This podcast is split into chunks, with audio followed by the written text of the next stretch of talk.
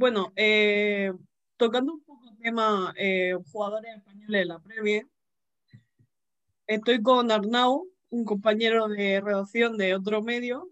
Hola Arnau, ¿cómo estás? Hola, encantada Isa de estar aquí. Eh, vamos a tocar un poco el tema de, de, la organización táctica de la Premier porque es muy curioso la diferencia que hay entre la liga y la Premier, ya no solo en, en la organización de fase del fútbol, sino también en, el, en, la carga de trabajo que hay en los entrenamientos. Hay muchos jugadores que en entrevistas han hablado que en Inglaterra eh, se entrena de una manera muy severa eh, durante la primera parte de la, de la mañana y luego la segunda parte de la tarde. Y luego la organización táctica en el fútbol inglés, no sé si lo sabía Arnau, son de cuatro fases, solo existe ese tipo de fútbol que tiene la defensa organizada, luego se pasa la, trans, la transición defensa-ataque, luego un ataque organizado y otra vez transición defensa-ataque. Siempre sigue el mismo esquema. Si tú te fijas bien, no hay un eh, partido de fútbol inglés que no tenga esa fase en, algún, en alguna parte del juego.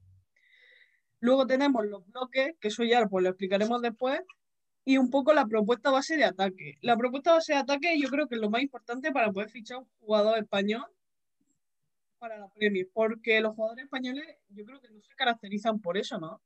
Por tener un ataque muy eh, concurrido, muy organizado, por tener eh, ese sentido de la táctica tan cuadriculada como se tiene en, Inglaterra, ¿no? Sí, bueno, o sea, hablando, ya que se empezado por los jugadores de ataque, sobre todo los, los jugadores no ya delanteros, sino ya ofensivos o extremos que vienen de, del fútbol español a la Premier League, son jugadores de, de calidad eh, que, bueno, que no son tan físicos, puede ser como encontramos en otros extremos de la Premier League y que, bueno, eh, son esos jugadores que a lo mejor al, al equipo le dan eh, el toque pues, a, abrirse en defensas más cerradas y que luego pues, estamos viendo cómo, sí, por sus características, tienen dificultades a adaptarse a un juego más físico, más rápido como puede tener la Premier League. Hemos visto o estamos viendo el, el caso de, de, Rodrigo Moreno. Eh, entonces, bueno, ahí es una, digamos, uno de los handicaps o aspectos negativos que puede tener el futbolista español para, para adaptarse a la Premier League. Bueno, como dato, el primer jugador español que estuvo en la Premier es Najim, que salió del Fútbol Club Barcelona con dirección al Tottenham en 1988 curioso porque en España ya había venido gente, o sea, jugadores de fuera, jugadores italianos, jugadores alemanes, jugadores franceses, pero y entre ese, ese cambio eh, entre jugadores ingleses y españoles era muy complicado de ver por la cultura. Creo que Inglaterra es uno de los países más difíciles de adaptarse por eh, un ciudadano europeo de, de prácticamente todos los países que, que pertenecen a la Unión Europea, aunque ahora mismo Inglaterra no pertenezca porque creo que por la cultura tan cerrada que tienen y tan diferente, eh, muchas veces, muchos jugadores se replantean el, el, viajar a Inglaterra y jugar allí por, por ese tema. Ahora mismo está la cultura muchísimo más, es un poquito más laxa, eh, está más abierta a diferentes pues, tipos de personas y creo que eso también es un buen punto a favor que tiene ahora los jugadores. Hace 10 años a lo mejor no lo tenían. Sí, bueno, vemos como en cantidad de, entrevistas, ¿no? Diferentes futbolistas que, que, han jugado en la Premier o han tenido la experiencia Premier, pues han dicho que la calidad de vida, pues para nada se puede comparar con países como España o Italia, eh, ya pasando por el clima, donde en España eh, hace mucho más sol, eh, también no llueve tanto, la gastronomía es mucho más rica la, la de España, y luego eso, pues al, final, al fin y al cabo, un futbolista lo ve reflejado en el fútbol. Si su estilo de vida o su calidad de vida no, no le está yendo bien en Inglaterra, pues luego eso se pasa al estado de forma a, a la hora de jugar un partido. Y también, pues, eh, como has comentado tú, Isa, esas cuatro fases del juego, por ejemplo, también se, se asocia mucho con esa, eh, esa forma de, de, vida que tienen los ingleses, de tenerlo todo eh, cuadriculado, de ser muy puntuales, pues no, pues eso también, esas eh, esa mm, cultura se pasa también al fútbol y a lo mejor luego en, en, España pues vemos otro tipo de fútbol pues también porque al final todo, todo influye en la cultura. Sí, yo siempre he visto a la, a la gente inglesa un poco austera, muy diferente aquí, que creo que es un poco llamativo. Y bueno, pasando un poco a, a, bueno, voy a explicar los bloques defensivos que hay en, en, Inglaterra, que sí que son bastante parecidos a los españoles, el bloque alto, medio y bajo, que bueno, son los típicos bloques. El bloque alto, si no lo sabía, el que estás defendiendo en el campo rival, tiene la defensa muy adelantada y tiene un poquito más de peligro de que en, un posible contragolpe te cojan eh, la matrícula. El bloque medio, eh, pues tiene el equipo en mitad del campo rival y mitad tuyo, tiene el equipo bastante abierto. Y el bloque bajo es cuando el típico autobús, ¿no? siempre se dice, que tienes que defender muy. Eh, de, ese, de ese juego eh, hay diferentes equipos que combinan una propuesta de ataque con esos bloques, que eso luego pues lo iré diciendo y iremos viendo también un poco los jugadores que están porque cada jugador tiene un, una característica muy diferente y creo que es bastante llamativo que siempre se sigue un patrón en, en los fichajes de X equipo en, en, Inglaterra para que encajen en ese juego. Por ejemplo, si nos ponemos a mirar el juego de los Leeds, el Leeds United, el ataque que juegan es un ataque combinativo, es un ataque muy vistoso y tiene un bloque alto no es casualidad que se hayan fichado jugadores como Diego Llorente o Rodrigo Moreno, que son jugadores, por ejemplo, Diego Llorente juega muy bien a la espalda y sabe muy bien en la posición que están. No estos defensas que se quedan arriba y se desorientan, no saben volver o tienen problemas ese rigor táctico. Y Rodrigo Moreno es un rematador nato, es un 9, es un jugador que si le pone 8 balones en un centro te va a meter 9 y una de chilena. Y a lo mejor tú eso lo sabes bien, que, que eres del Valencia y has tenido a Rodrigo mucho tiempo en tu equipo. Sí, o sea, Rodrigo Moreno también obviamente es un rematador, al final no deja de un delantero, pero es un delantero sobre todo que, que se mueve muy bien a la hora de, de asociarse o de combinar eh, con los mediocentros. Ya en su inicio, cuando jugaba en el Benfica, no jugaba de delantero puro, jugaba de, por detrás del punta, de, enganche, y es por esa característica, porque a pesar de que tiene muy buen disparo, muy buen remate, es un jugador capaz de bajar su, su línea para venir a asociarse con los mediocentros, con los interiores y, y a partir de ahí eh, buscar la superioridad para después ya buscar eh, o lanzar un balón a, a la espalda de los, de los, centrales que le han seguido cuando ha hecho el movimiento y también se desenvuelve muy bien jugando pues con otro delantero a su lado. Eh, en el Valencia pues lo hizo en su momento con, con Maxi Gómez, lo hizo con, con Gameiro y eh, pues ahora en el Leeds con, con Bamford, cuando juega en punta, pues también puede desarrollar ese, ese papel. Bueno, y he hablado de, de, la, de, las propuestas del ataque, pero bueno, por explicar un poco está el, el ataque combinativo, el fútbol combinativo, que es por ejemplo el que, el que usa los Leeds, el Manchester City, ¿no? que creo que es el ejemplo más claro, Luego, el juego directo, eh, bueno, siempre, este juego es muy característico porque siempre que lo ves, sabes que estás jugando a eso. Es el juego de, de coger el balón, pegarle un pelotazo y esperar que alguien la coja. Pero ojo que, que ese, juego también tiene eh, su aqué, ¿no? Tiene su, su, necesidad de tener a los demás jugadores muy bien rodeados para una segunda jugada. Si, si ese balón no llega a los pies de tu jugador, tienes que tener a dos, jugadores, a dos jugadores cerca por si acaso en esa segunda jugada, en un rebote, pueden coger ese balón. Eh, hay muchos equipos que le ha salido muy bien jugar con el juego directo. Y luego una, un ataque profundo vertical, que es el que juega el Liverpool. Es una mezcla de los dos anteriores, tiene un juego combinativo, pero también eh, exige mucho a, por ejemplo, el portero con esos saques largos, a los laterales. Y, y si mezclamos eh, los bloques y las propuestas de ataque, pues te sale un cuadrante sobre los diferentes tipos de, de, de juegos que pueden tener los equipos. Por poner algún caso, por ponerlo, eh, equipos que ahora mismo están en la zona baja juegan siempre de una misma manera. Por ejemplo, un juego directo y un bloque medio está jugando el Newcastle y el Sheffield United. Si nos podemos pensar, un bloque, si juegas con un bloque medio, tu equipo está muy abierto y es normal que jueguen un juego directo, esos balones largos, eh, tiros que no tienen destinatario, pero que al final, eh, por X o por Y, acaban siempre en el pie de, de un jugador tuyo.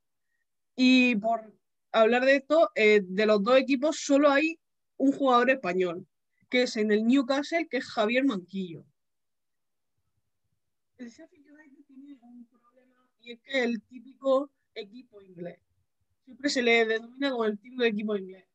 Eh, si te pones a mirar la plantilla, siempre va a haber jugadores que, que vienen de países muy parecidos o de una, de una cultura muy parecida a la inglesa. Por ejemplo, Sanderberg, que viene de Noruega, tiene una cultura muy austera, muy... Eh, no, no si ficha un español, creo que se piensan que a lo mejor va a estar por la tarde jugando en el campo de entrenamiento y luego por la noche se va a ir de eh, fiesta a los pubs inglés.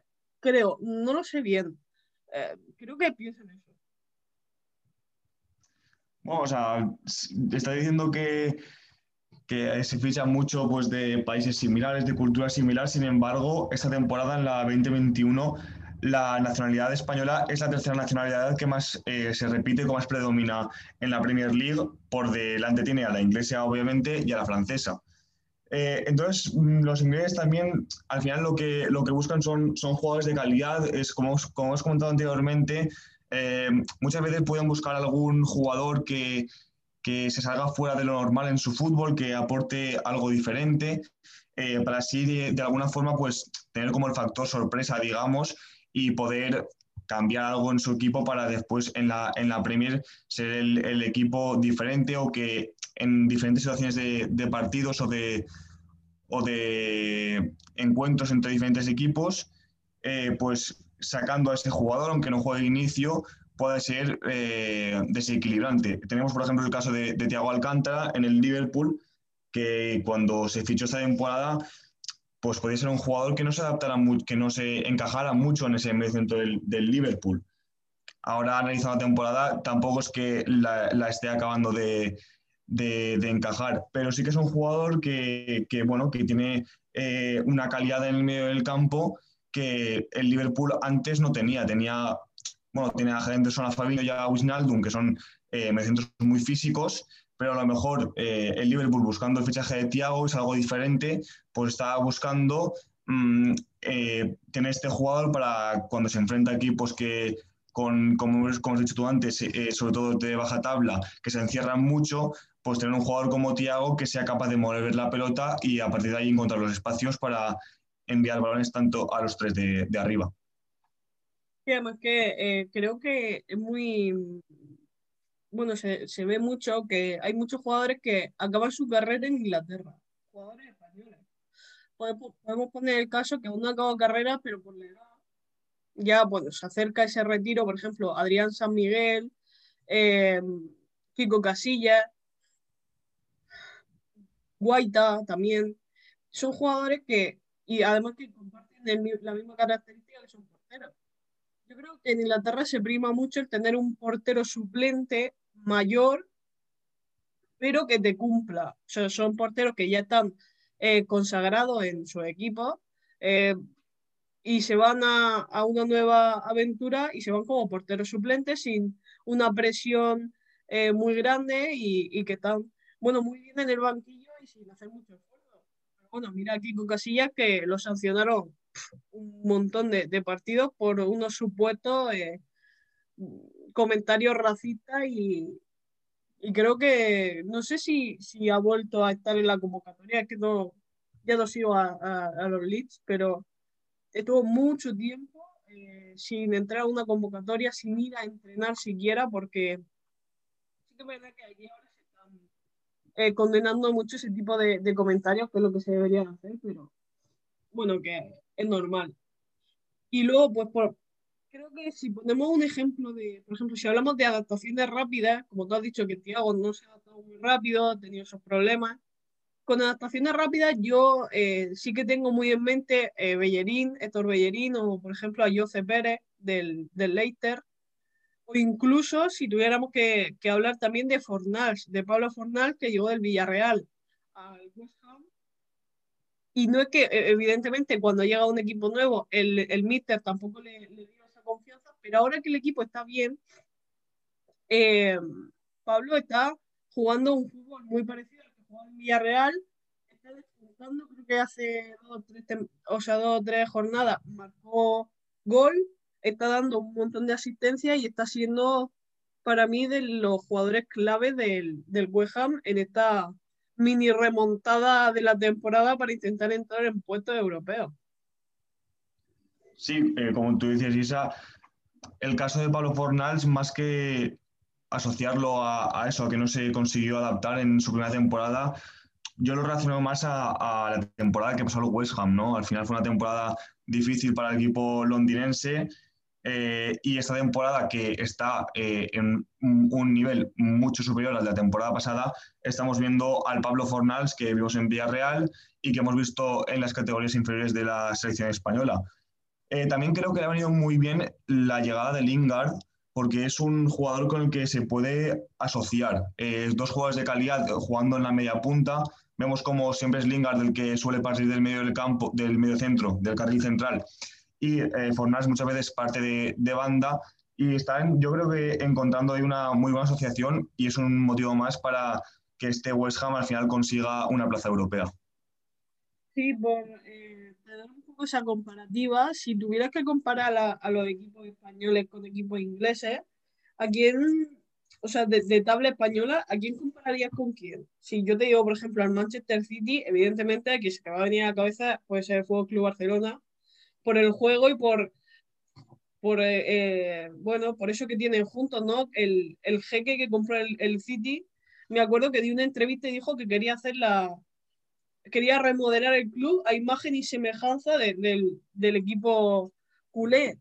Así que bueno, no, hay mucha duda. Pero si tuviera que, bueno, por ejemplo, el Liverpool, ¿a quién relacionaría de la, Liga Española? A ver, el, United y el Liverpool son los dos históricos por excelencia de la, de la Premier League. Así que uno de ellos debe ser el Real Madrid, porque si por ejemplo le ponemos el Manchester City al, al Barcelona, que obviamente eh, no solo porque es un equipo top, sino por el juego que desarrollan, tiene muchas semejanzas. Eh, a lo mejor, eh, como este año es el United el que va segundo, pues le pondría ese cartel de comparativa con el Real Madrid. Son dos equipos históricos. No sé si el United es el que más premios tiene, pero si no, el que más. en ambos ha jugado Cristiano Ronaldo, ¿no? otro, un jugador espectacular que ha jugado en ambos equipos para mí esa sería la, comparativa esta temporada del Real Madrid con el, con el United. Pues yo, bueno, claro, a ver, esto también es muy abierto, porque si tienes que poderte elegir, yo sí que pondría a Liverpool por la comparativa de, la hegemonía europea que hay en los países. El Real Madrid es el club con más Copas de Europa en España y el Liverpool es el club con más Copas de Europa en, en Inglaterra, pero sí que tiene mucho sentido por lo que has dicho, el, el club histórico que es el United, por eh, jugadores, un jugador en común tan importante como fue Cristiano Ronaldo. Y, por ejemplo, el Chelsea, que también es uno del, del Big Six, eh, yo lo pondría con el Atleti, por, porque eh, a Diego Costa, a, a Torres, tiene muchos jugadores que son muy, que han pasado por los dos equipos. Y aparte creo que el juego que tienen no es muy similar, pero sí que se, se, se, ve como el juego de, del Atleti está también es un poquito basado en esa táctica que sigue el Chelsea o el, Chelsea tiene esa táctica basada en el Atlético de Madrid. Veo muchas similitudes en ese sentido. Sí, yo mirando a los equipos también sería seguramente al que asociaría esta temporada con los, con los fichajes que, han llegado el Chelsea, eh, Havertz, también Timo Werner son jugadores al final de, calidad y que no puedes jugar con ellos al juego que, tiene el Atlético. Pero sí que otras temporadas, eh, a lo mejor con Conte, sí que me ha, sí que me sí que puedo encontrar una similitud con, ambos juegos, dos equipos muy bien eh, dotados defensivamente y que después eh, en ataque pues tienen grandes delanteros para acabar a la contra las, las, jugadas y también porque hay muchos jugadores que han jugado en ambos equipos, como has dicho tú, luego ya Diego Costa, Felipe Luis, Tiago, que, que jugó también en, los dos hace tiempo, eh, sería yo creo que la mejor similitud. ¿Y si tuviera que comparar al Valencia? El Valencia para mí este año sería el Arsenal. Eh, dos equipos con historia eh, en la Premier y en la Liga y que esta temporada y también últimamente, en las últimas cinco años, pues no, eh, a excepción de alguna copa, no están siendo lo que han sido pues en la etapa de 2000, 2005, 2010. Mala comparación, el Arsenal es como si comparar el Valencia con el equipo de fútbol de, del pueblo. El Arsenal no tiene equipo, el Arsenal lleva seis años sin equipo, sin entrenador prácticamente. Eh, yo al Arsenal lo había comparado con, con el Huesca de, de la primera fase de, de liga. Eh, el Arsenal, si no tuviera jugadores y un, y un equipo directivo con tanto presupuesto detrás, el Arsenal estaría en segunda división y, y rezando por no desaparecer. Estaría pidiendo los parachute payments, que es lo que se da a los equipos que descienden durante tres años. Le dan un, un eh, como un aval, no sé cómo explicarlo. Mejor le dan 55% de la temporada, eh, 35% y así eh, sucesivamente. Eh, luego hay muchos equipos que a mí me, me, me, llaman la atención porque mirando y así un poco en, en diferentes webs, eh, comparan mucho al Valencia con el Manchester United. Ojo ahí. Un United con una mala temporada, varias malas temporadas realmente, y un Valencia que sí que es verdad que estas dos últimas temporadas no han sido las mejores, pero la anterior, la tercera creo que era, que fue la, la última de Marcelino, que ganó la Copa del Rey, que tenían, aunque no tuvieran el mejor Valencia en cuestión de jugadores, tenían un eh, vestuario sano, que creo que es lo que hace falta un poco también en, en, eh, en el área deportiva. Y ¿qué te, bueno, la comparación con el United no te convence o te parece un poco... Bueno, es que al final el United eh, tú comparas palmarés y es mucho, eh, hay mucha diferencia entre United y Valencia. Y también porque el United al final esta temporada va segundo en, en la Premier, ha jugado Champions y está avanzando eh, en, en, Europa League.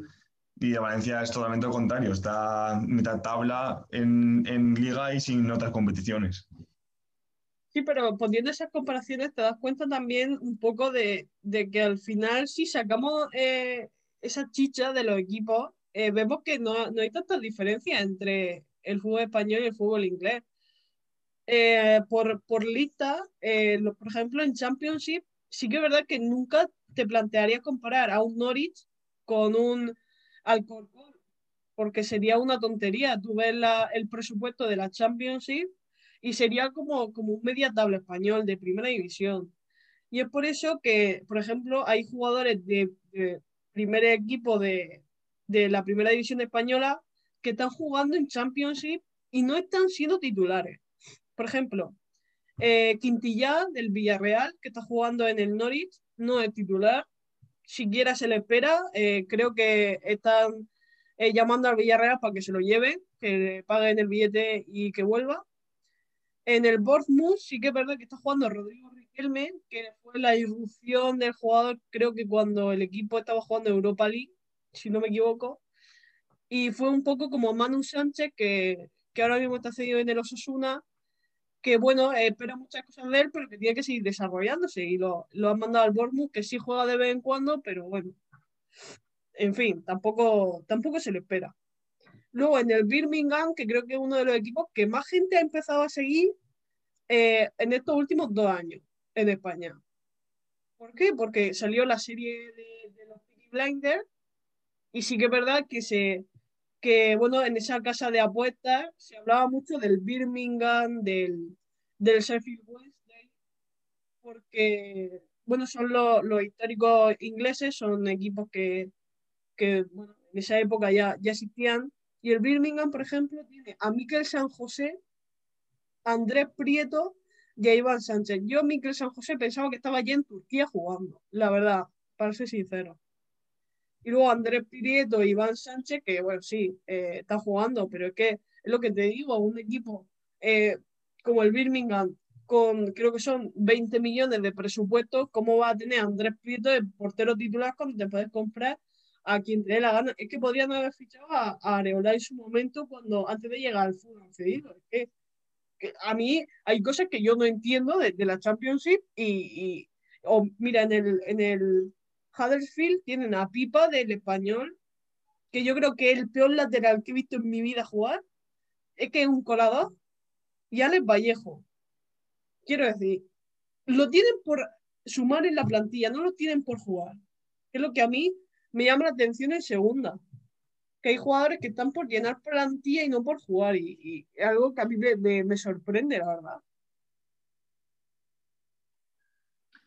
Eh, sí, sobre todo, o sea, la diferencia, como te has dicho, es los presupuestos, ¿no? Bueno, también en la Premier League, pero sobre todo ya después en, la Championship eh, son presupuestos que no para nada imaginas eh, a, como te has dicho, a cualquier equipo de, segunda división, quitando a lo mejor el Español y el Girona, que sí que tienen mayor liquidez, que les viene de fuera, pero prácticamente ningún equipo podría permitirse a cualquiera de, esos jugadores y es por lo que muchas veces parece curioso que, jugadores o equipos que descienden a, Championship consiguen mantener a la mayoría de su plantilla porque, eh, porque continúan eh, cobrando allí eh, un sueldo asequible. Cualquier jugador que, baja de categoría en la Liga Española, lo normal es que esa plantilla se deshaga y tenga que empezar proyecto nuevo y es por eso después muchos equipos que bajan a segunda división en la Liga Española eh, tardan en volver a poder subir a primera porque tienen que reconstruir toda la plantilla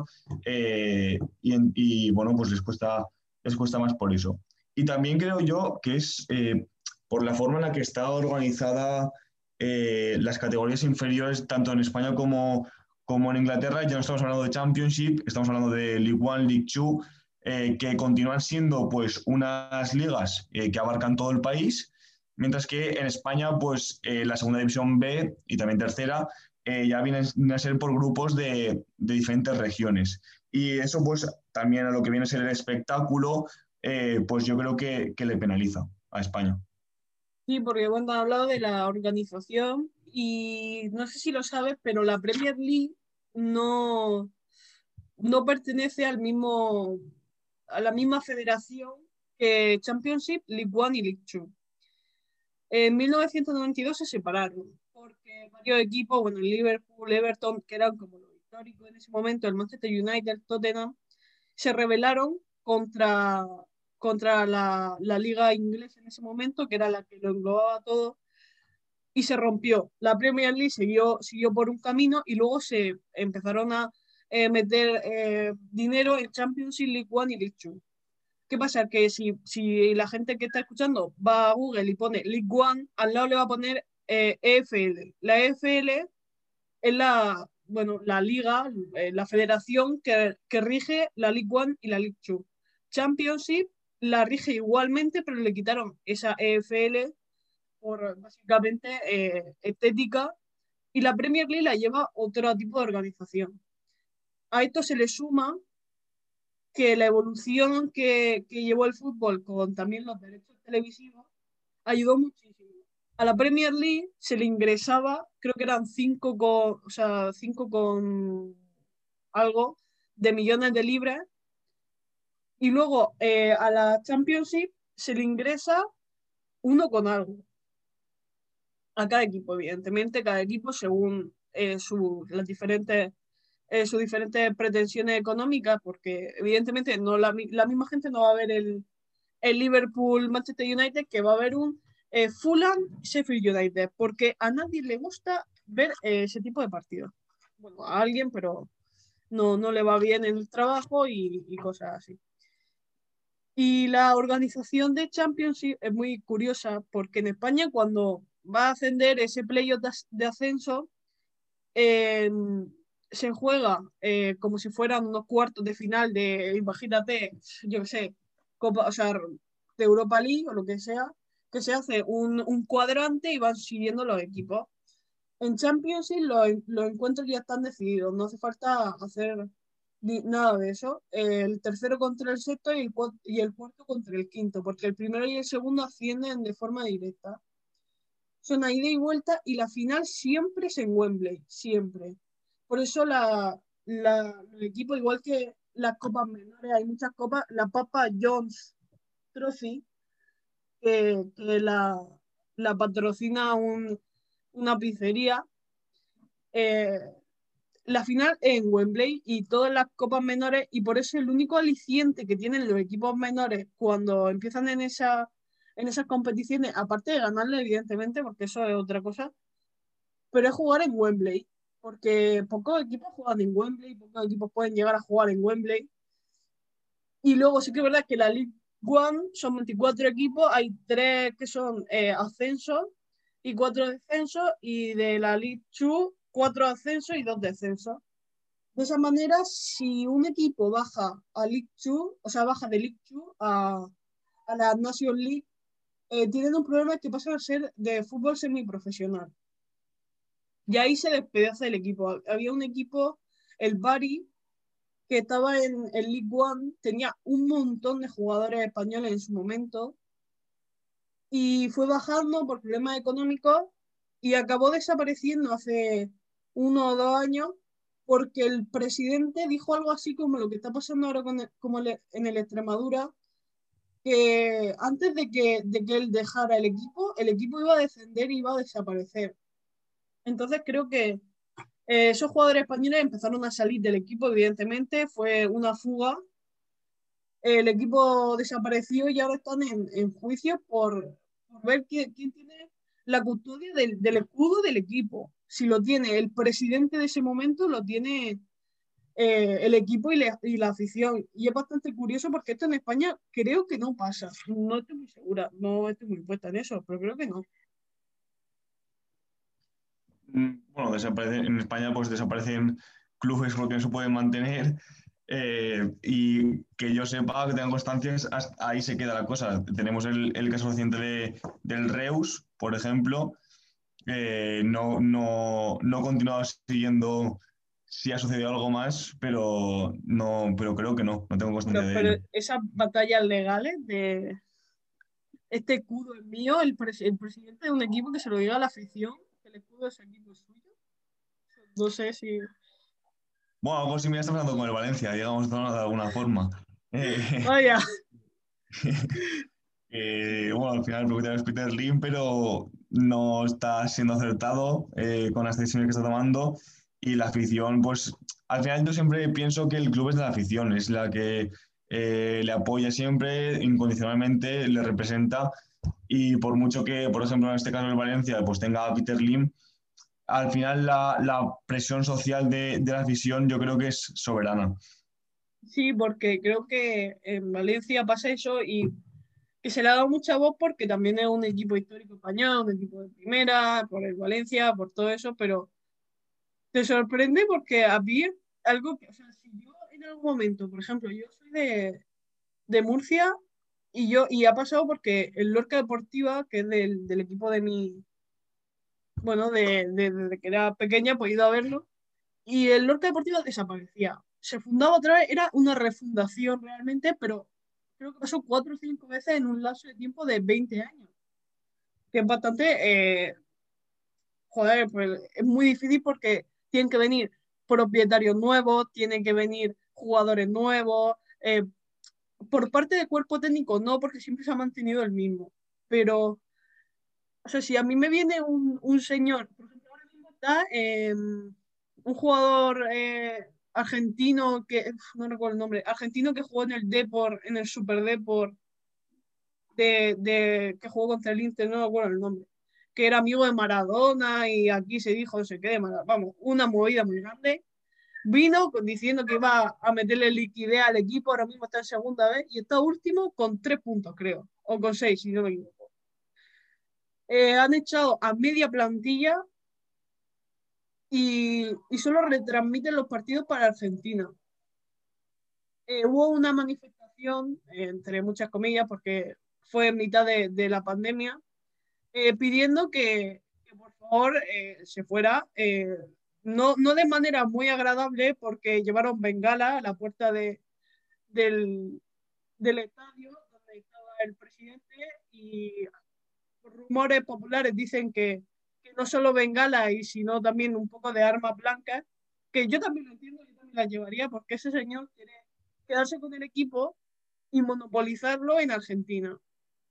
Porque allí se venden lo, lo, lo que se vende un eh, pequeño pase para poder verlo y son los únicos que lo pagan, porque aquí evidentemente va al campo y lo ve, y si no te sube a la colina de la montaña y lo puedes ver.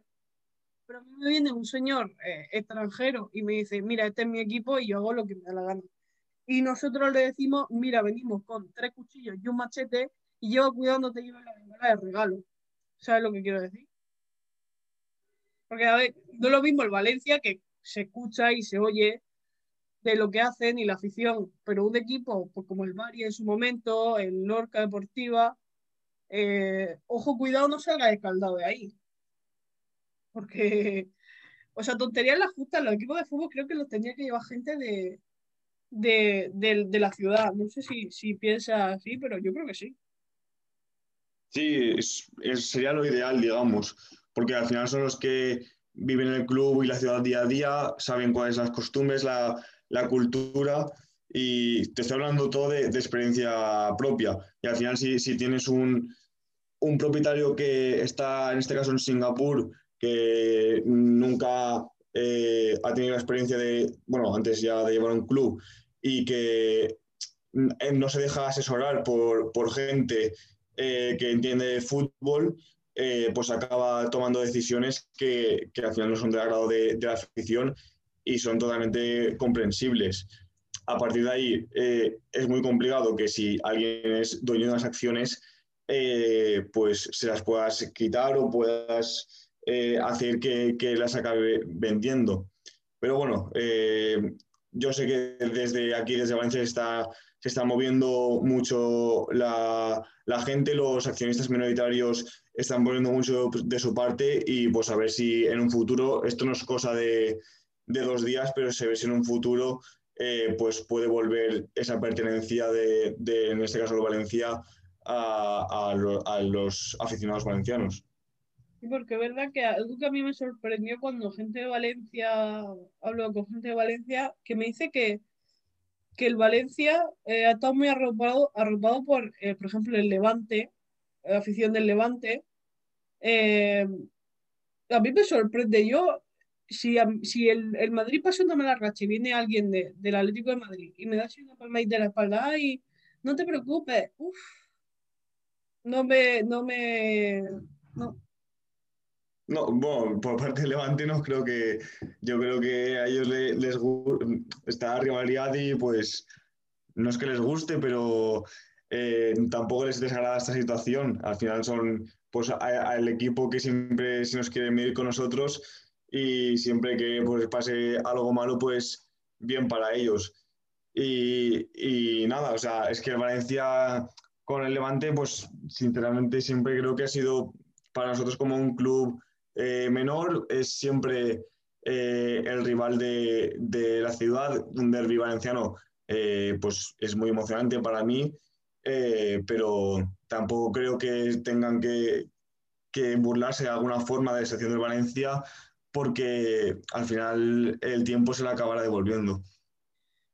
Uy, no, pero eh, porque creo que, o sea, es muy común en Valencia, no lo sé, el ver una familia que hay gente de Valencia, gente del Levante o esa mezcla también, pues si eh, tienes dos hijos, pues, uy, que uno me salió del Levante y el otro del Valencia, o algo así. Creo que algo más, no, no voy a decir normal, porque, pero sí que es algo que se ve mucho, ¿no?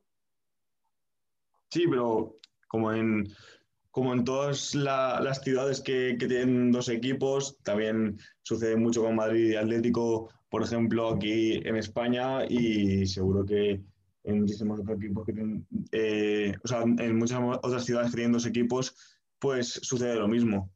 Sí, pero es, curioso porque hay equipos que son, pues evidentemente nacen, por ejemplo, en Bilbao, o sea, tu, tu equipo por lugar es el Atleti Bilbao, o sea, nace en Donostia y es el, la Real Sociedad, ¿no?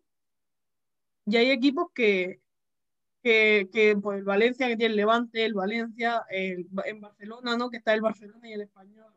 Bueno, eh, no voy a poner ese ejemplo, o el Madrid, que tiene, o el Madrid que tiene el, Real Madrid y el, y el Atleti, pero a mí, o sea, yo veo en, familias que a lo mejor tiene el Atlético de Madrid y el Real Madrid y ese clima, que, ah, claro, a lo mejor por mi experiencia personal, pero creo que cuando en una familia hay un, eh, un hijo del, del Valencia y otro del Levante, creo que no, se, no hay tantísima, tantísima, tantísima rivalidad o tanta enemistad ¿no? a la hora de, del fútbol como puede ser un Betty-Sevilla, por ejemplo. No lo sé, ¿eh? O sea, yo estoy de sí, eh, yo creo que también es, es totalmente cierto, no, no hay no existe tanta, rivalidad como podemos encontrar en otros derbis, por ejemplo.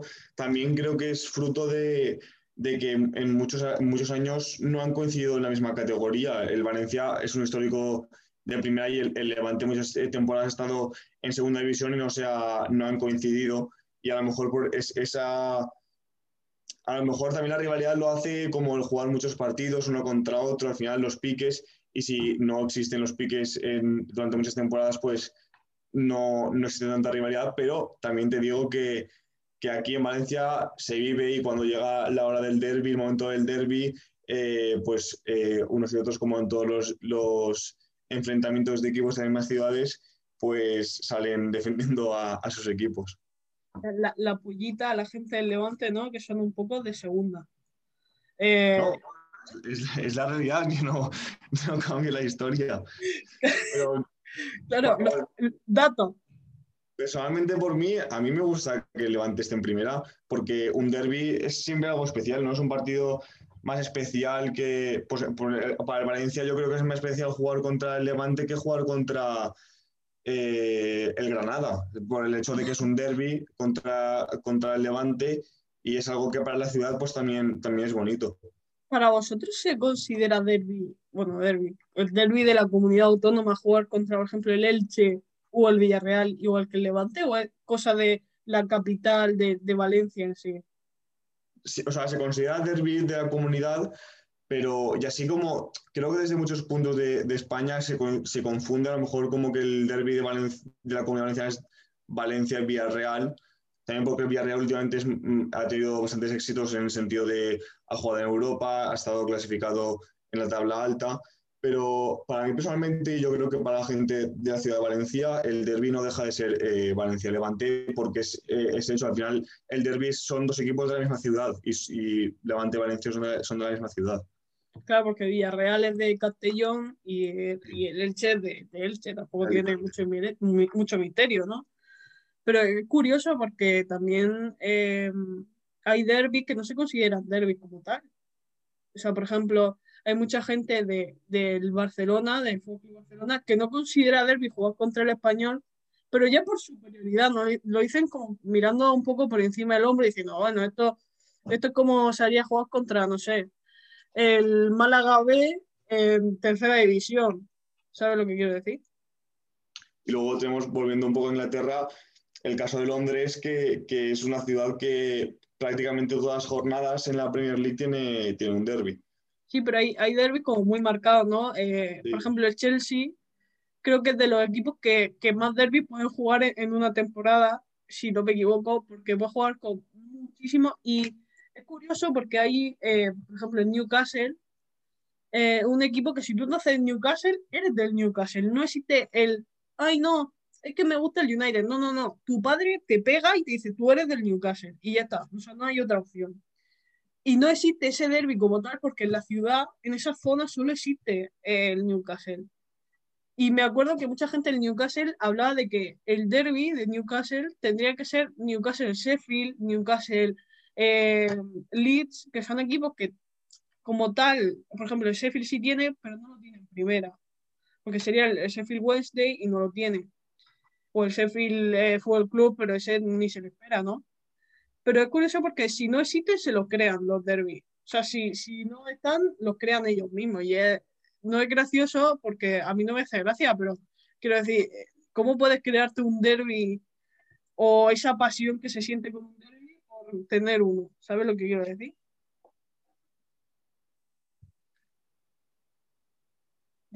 Que pasa mucho. Y, por ejemplo, en Sheffield, cuando el Sheffield estaba en segunda, eh, hace dos temporadas, era lamentable porque cuando jugaban caía en copa, ¿no? Porque muchas veces caen en copa los derbis.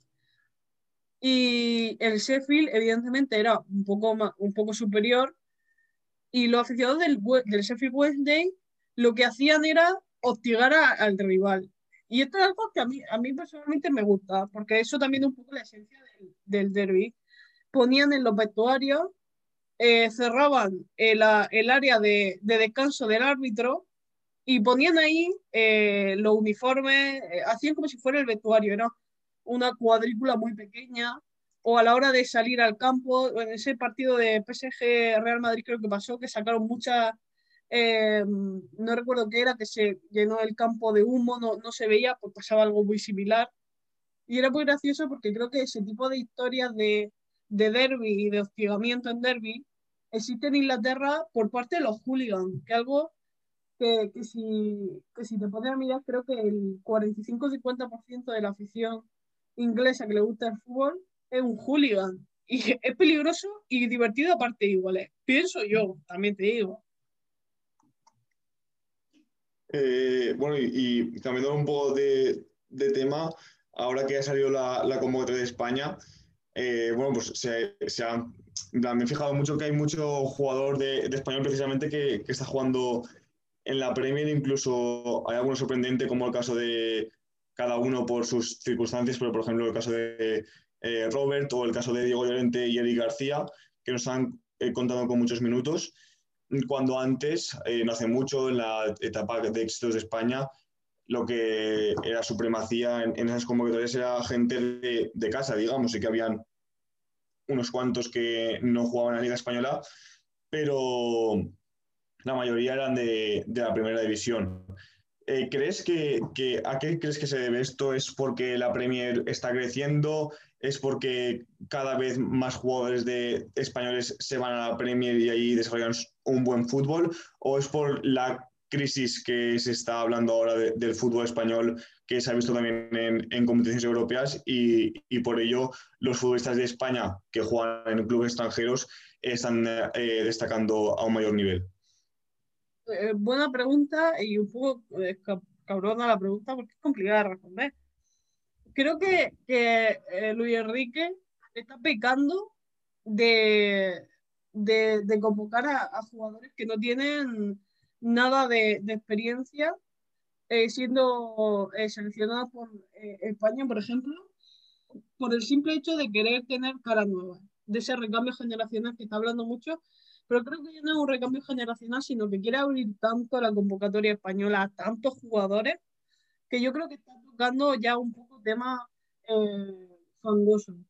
Eh, por ejemplo, en el caso de, de, de Robert Sánchez, del portero, eh, hay un problema.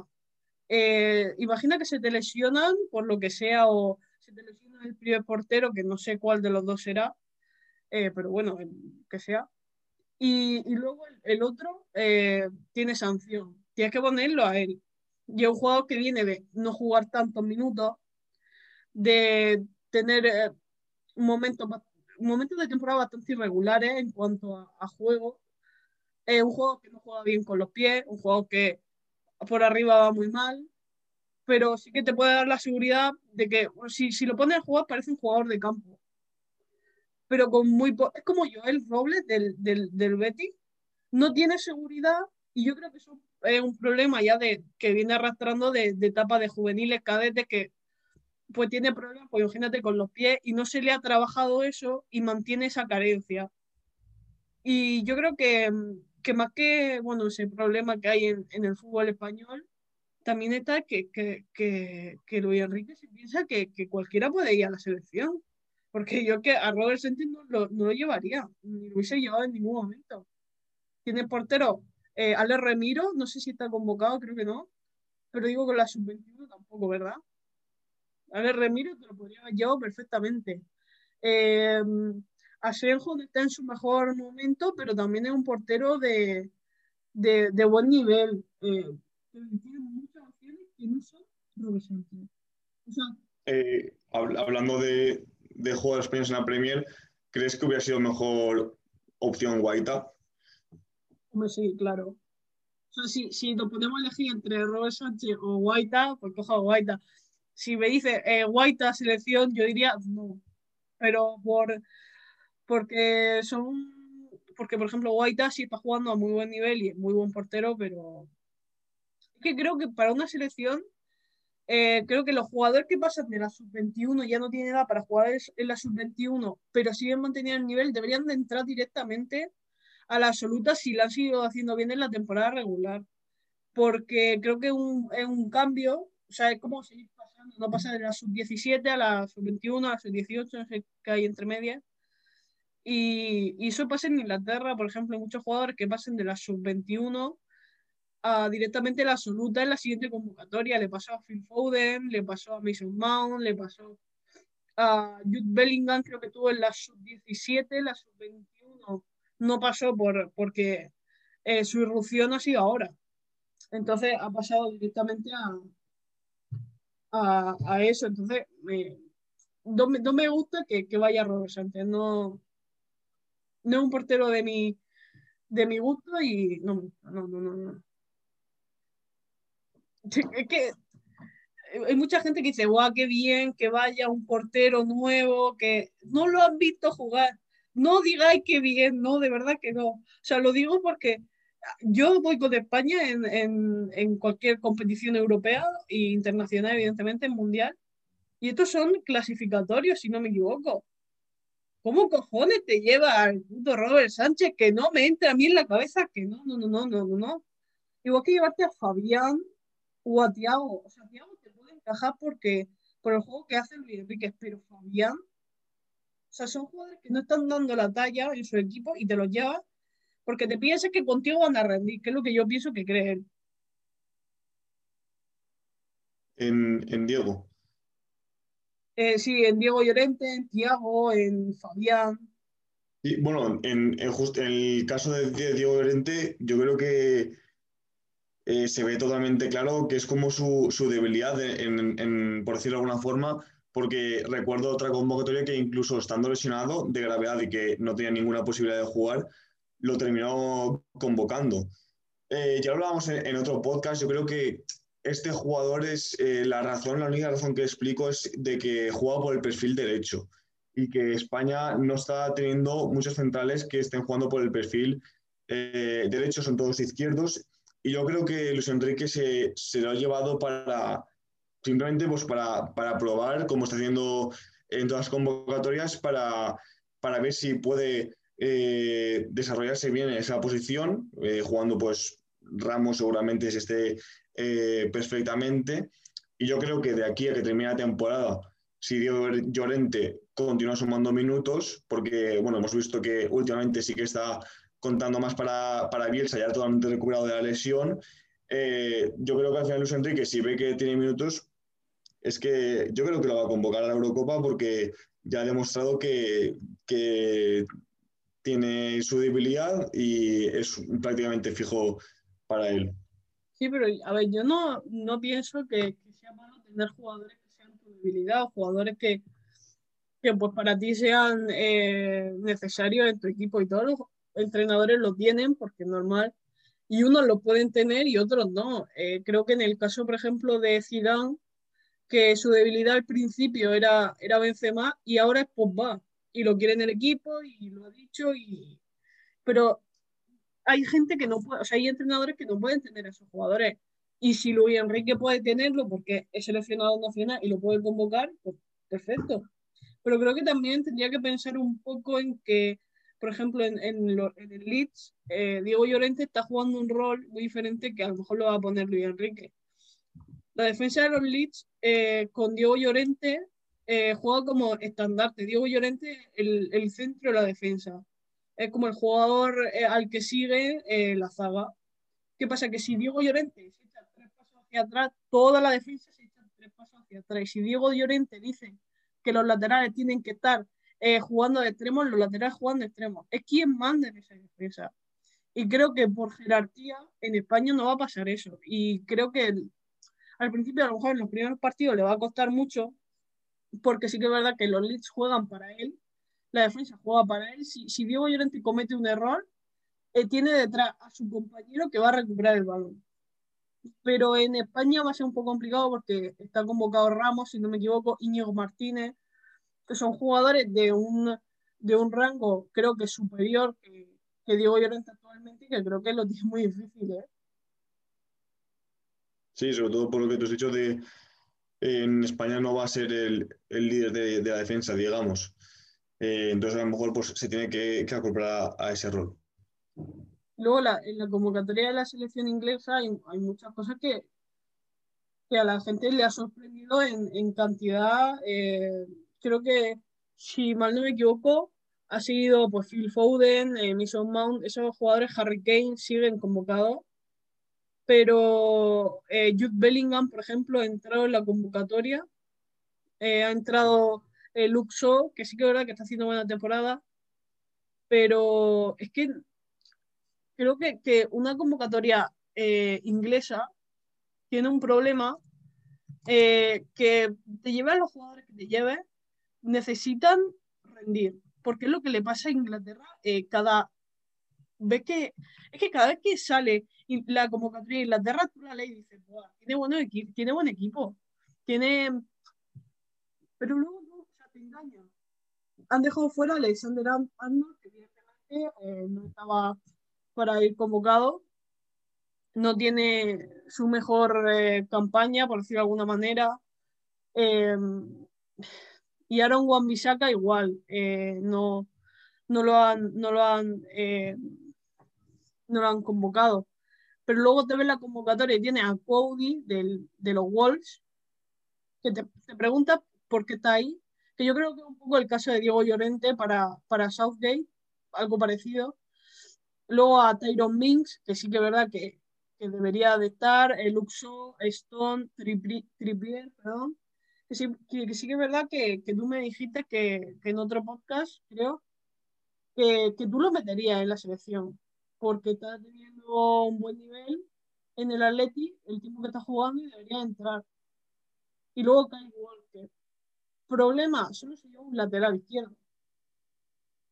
Se lleva a Rich James porque Luxo, eh, siempre que ha jugado con Southgate, ha jugado de entrando hacia adentro, no, estaba jugando de, lateral puro, jugaba entrando eh, casi de, no sé ni cómo llamarlo, era una posición tan extraña, entraba dentro y se quedaba en la zona del extremo sin bajar a defender.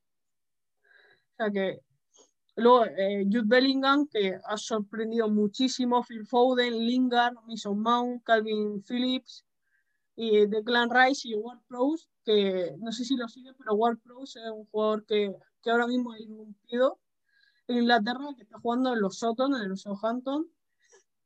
Y, y es que tú lees la convocatoria y, dices, me gusta. Pero ¿cuántos jugadores de la convocatoria inglesa están jugando en España? Es que tiene solo a Trippier, creo, de todos los jugadores que hay. Y, en la, y al contrario, en la selección española hay bastantes jugadores que están jugando en la, en la selección inglesa. Y a mí me sigue sorprendiendo porque eh, hay jugadores ingleses que yo creo que podrían encajar muy bien en muchos equipos españoles pero no sé, no sé dar ese paso, no, entiendo por qué no. O sea, no hay algo que a mí me, me entre en la cabeza. A ver, más que jugadores españoles que, o sea, perdón, ingleses que no están jugando en España, es que hay muy pocos ingleses que no están jugando en la Premier eh, y conocidos.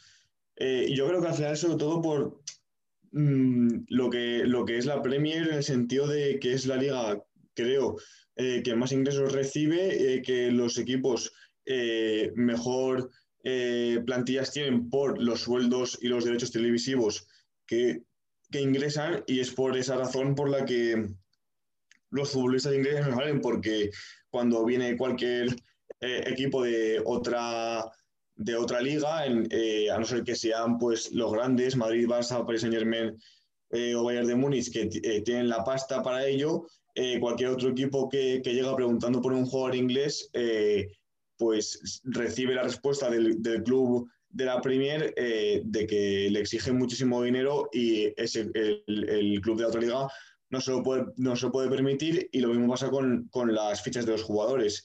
Yo creo que en la Premier eh, cobran eh, mucho dinero en comparación con los equipos de media tabla baja de otras ligas y, por eso que luego esos equipos de otras ligas no se pueden permitir tampoco pagar las fichas a, esos jugadores ingleses.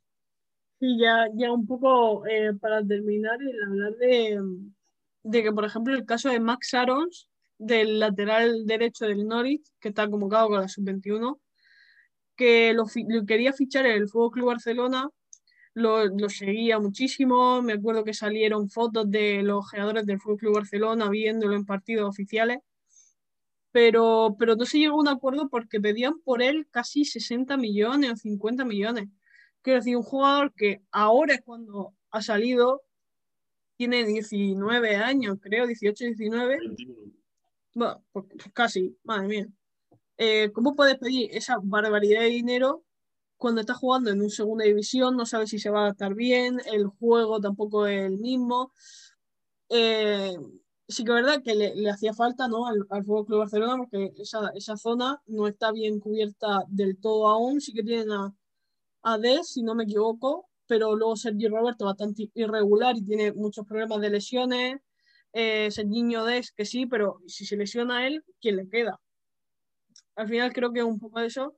No, no salió al Fútbol Club Barcelona y lo seguían pretendiendo, por ejemplo, el Bayern de Múnich, el Borussia, el Liverpool. Y yo creo que yo lo veo mucho más claro salir al Liverpool que a un Bayern de Múnich, porque yo 50 millones por un jugador así no pagaría, la verdad, por muy bueno que sea, por el rendimiento que te pueda dar, no sabes qué potencial puede tener realmente, que es un poco lo que, a lo mejor este es su, límite y la gente está pensando, no, va a llegar a mucho más, a lo mejor este es su límite y está dando tan buen juego ahora porque su límite tiene 21 años, pero llama la atención por eso, porque es joven y tiene buen juego, pero ¿sabes que quiero decir? Ese, ese cambio también pasa un poco por, la zona directiva y la zona económica.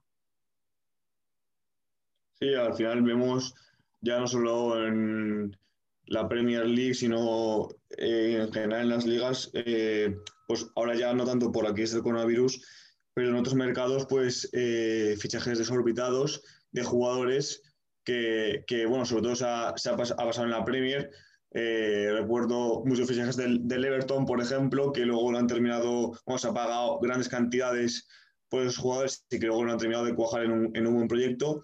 Pero, pero es, es, simplemente por esa razón, porque la Premier tiene el dinero, se lo puede permitir pagar y, y lo hace y ya está. Y las demás ligas no lo tienen.